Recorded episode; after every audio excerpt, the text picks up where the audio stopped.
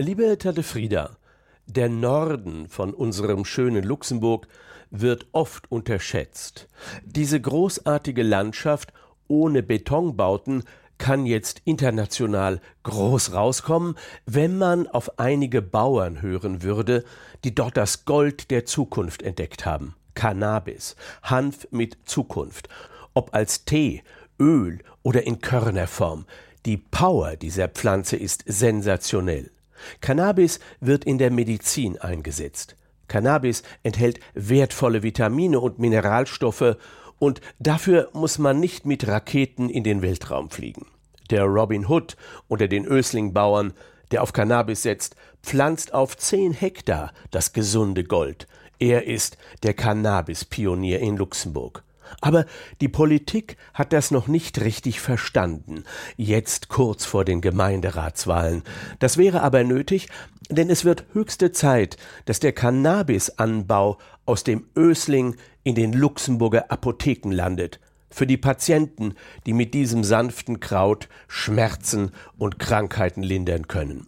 Liebe Tante Frieda, auch in unserem kleinen Luxemburg werfen wir die Millionen zum Fenster hinaus, die der meist vergebliche Kampf gegen den illegalen Cannabishandel kostet. Mindestens 38 Millionen Euro pro Jahr. Wenn der Cannabisanbau für medizinische Zwecke im Ösling legal wäre, gäbe es statt Kosten Steuereinnahmen. Wie das geht, haben in den USA der Bundesstaat Colorado vorgemacht und Uruguay verdient auch Geld an Cannabis und das riesengroße Kanada wird ab 2018 damit viel Geld verdienen.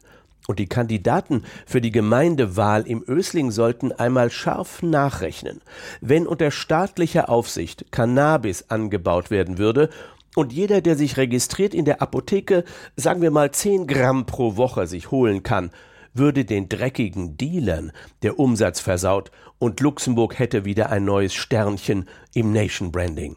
An der Uni Luxemburg könnte man die medizinische Cannabisforschung in Gang setzen und ein paar Start-ups werden sich wohl finden, die Drohnen bauen, mit denen die endlosen Cannabisfelder im Ösling überwacht werden. Cannabis wäre der neue Cremant, wie der Cannabis Robin Hood im Ösling richtig sagt. Und in der Weltpresse würde im Zusammenhang mit Luxemburg nicht nur Space Mining genannt werden, sondern Cannabis Mining im Ösling. Total cool, ein solches Marketing. Liebe Tante Frieda, ich will dir auf keinen Fall diesen schönen Sonntag vermiesen, weil ich weiß, dass auf deinem Tischchen jetzt schon ein Gläschen mit Likör steht. Aber eine Zahl aus Europa macht sehr traurig. Satte 100 Milliarden Euro werden jährlich in die Schadensbekämpfung von Alkohol gepumpt. Das ist das Sechsfache vom Luxemburger Staatshaushalt.